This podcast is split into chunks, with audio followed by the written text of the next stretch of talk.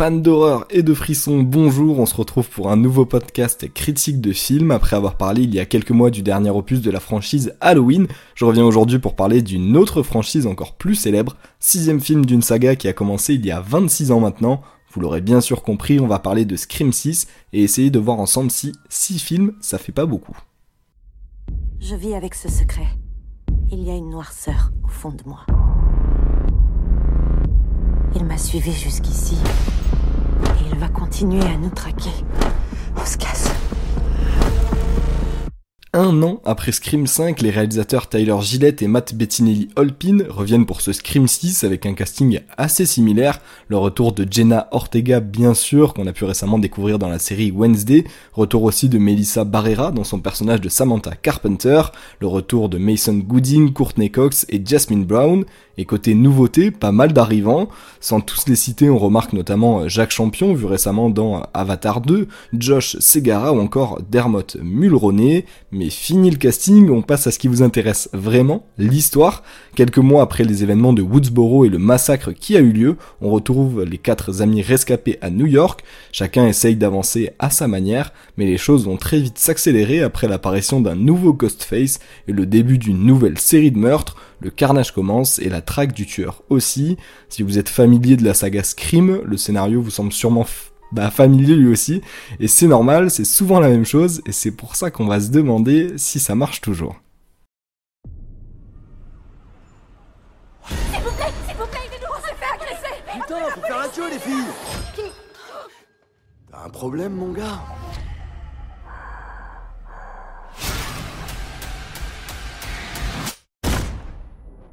Familier de la chaîne, vous le savez, on va commencer par parler des points positifs de ce Scream 6.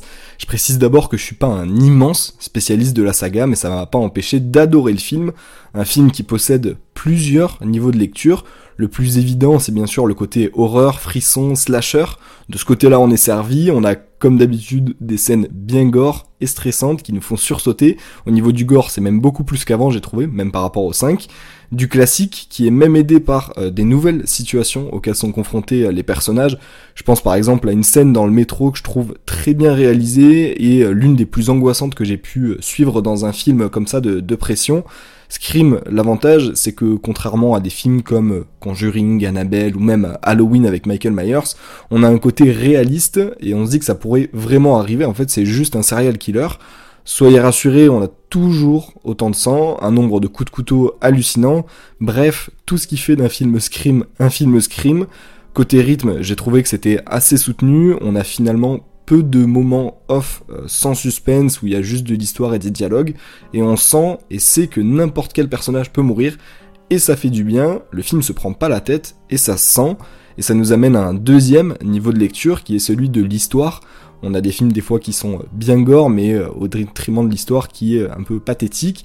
Là, on a au niveau du développement des, personnages, euh, c'est aussi réussi, même si c'est pas forcément ce qu'on recherche quand on regarde un film de ce genre. Et pourtant, là, le gros point fort euh, que j'ai trouvé, c'est la relation de sœur entre Tara et Samantha.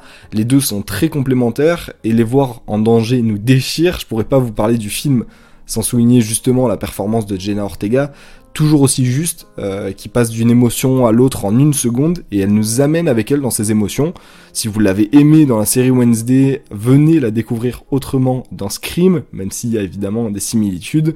Les autres personnages, qui soient nouveaux ou non, ont tous leurs petits traits de caractère sympa et plus ou moins d'affinité avec les autres personnages, et ça n'hésite pas à se vanner entre eux, c'est assez marrant. Ce qui fait que même lorsqu'il n'y a pas d'action, ce qui est quand même assez rare, ben on passe quand même un bon moment, un bon moment qui peut même devenir excellent si on regarde le film avec une dernière lecture. En fait, le film, et c'est le propre des films Scream, se moque clairement de lui-même. C'est pas aussi évident que dans un Scary Movie, mais ça sent, les dialogues sont bien écrits, et comme dans les autres films, les personnages sont conscients qu'ils sont dans un scénario de film d'horreur, donc ça, ça amène encore une autre dimension, et pourtant, tout se passe quand même. C'est-à-dire que euh, un exemple typique qui arrive pas forcément dans le film, un personnage va dire bon bah toi c'est sûr que tu vas mourir au début parce que tu représentes telle chose dans un film d'horreur. Et eh ben c'est exactement ce qui se passe. En fait c'est très prévisible, ils annoncent presque la fin du film dès le début. Et pourtant, on s'y attend pas quand même. Les décisions euh, de certains personnages sont juste idiotes, mais on fait pas gaffe parce que le film se la joue sérieux. Pendant deux heures, là, les héros sont traqués par le tueur euh, dans New York et la police ne se dit pas une seule fois qu'il faudrait les protéger. Alors facilité scénaristique, certes, mais qui passe quand même inaperçu et qui fait que sinon il n'y aurait pas de film et on rigolerait pas. Et en fait, quand on regarde un scream, faut pas se prendre la tête et chacun y trouvera son compte. Je rajoute même que le niveau, euh, au niveau intrigue, le meurtrier est très dur à trouver. Donc bien joué pour ceux qui l'auront deviné, c'est quand même possible, mais c'est assez chaud. Et côté point négatif, j'ai trouvé que le film prenait, allez, un peu moins de risques et d'initiative au niveau de la réalisation, même si ça reste toujours très fort. Euh, l'inconvénient des films d'horreur, c'est que les codes, on les connaît, on sait quand le tueur va sortir du placard pour attaquer. Et ben là, on joue tellement avec les codes bah, qu'on sait jamais quand ça va arriver, ça nous fait des feintes tout le temps, et au moment où on se dit bon c'est bon on a compris la feinte, et ben là ça arrive vraiment et on s'y attend jamais. Côté réalisme, Bien sûr, on repassera, hein, pour certains moments, je veux bien qu'un coup de couteau ne suffise pas à tuer une personne, mais quand on met 20 coups de couteau de cuisine à une personne, bah il faut qu'elle meure à force. Mais pareil, on prend au second degré, on rigole bien, à noter quand même que le film fait plein de références aux anciens films de la saga, surtout au premier, donc si vous pouvez regarder, bah au moins le dernier, euh, donc le 5, et des vidéos récap assez complètes sont dispo pour les autres, je pense par exemple à Combini qui en a fait une vraiment sympa, mais à part ça, le film reste très bien, vous l'aurez compris, que vous soyez fan de la saga Scream ou non. Allô On va jouer à un jeu.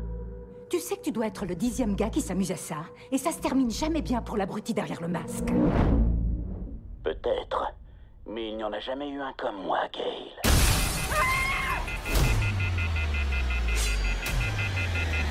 Moi, je suis différent.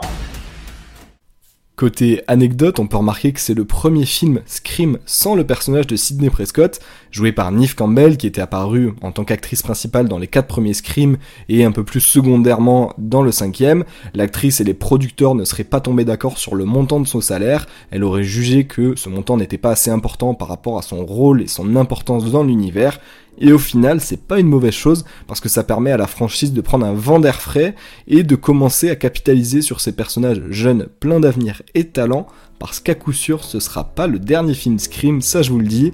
Et ça nous amène à la fin de mon podcast sur le film Scream 6, un film que je vous recommande chaudement si vous aimez le frisson. On se retrouvera bientôt pour une prochaine critique. N'hésitez pas à vous abonner pour être au courant. Portez-vous bien et à bientôt.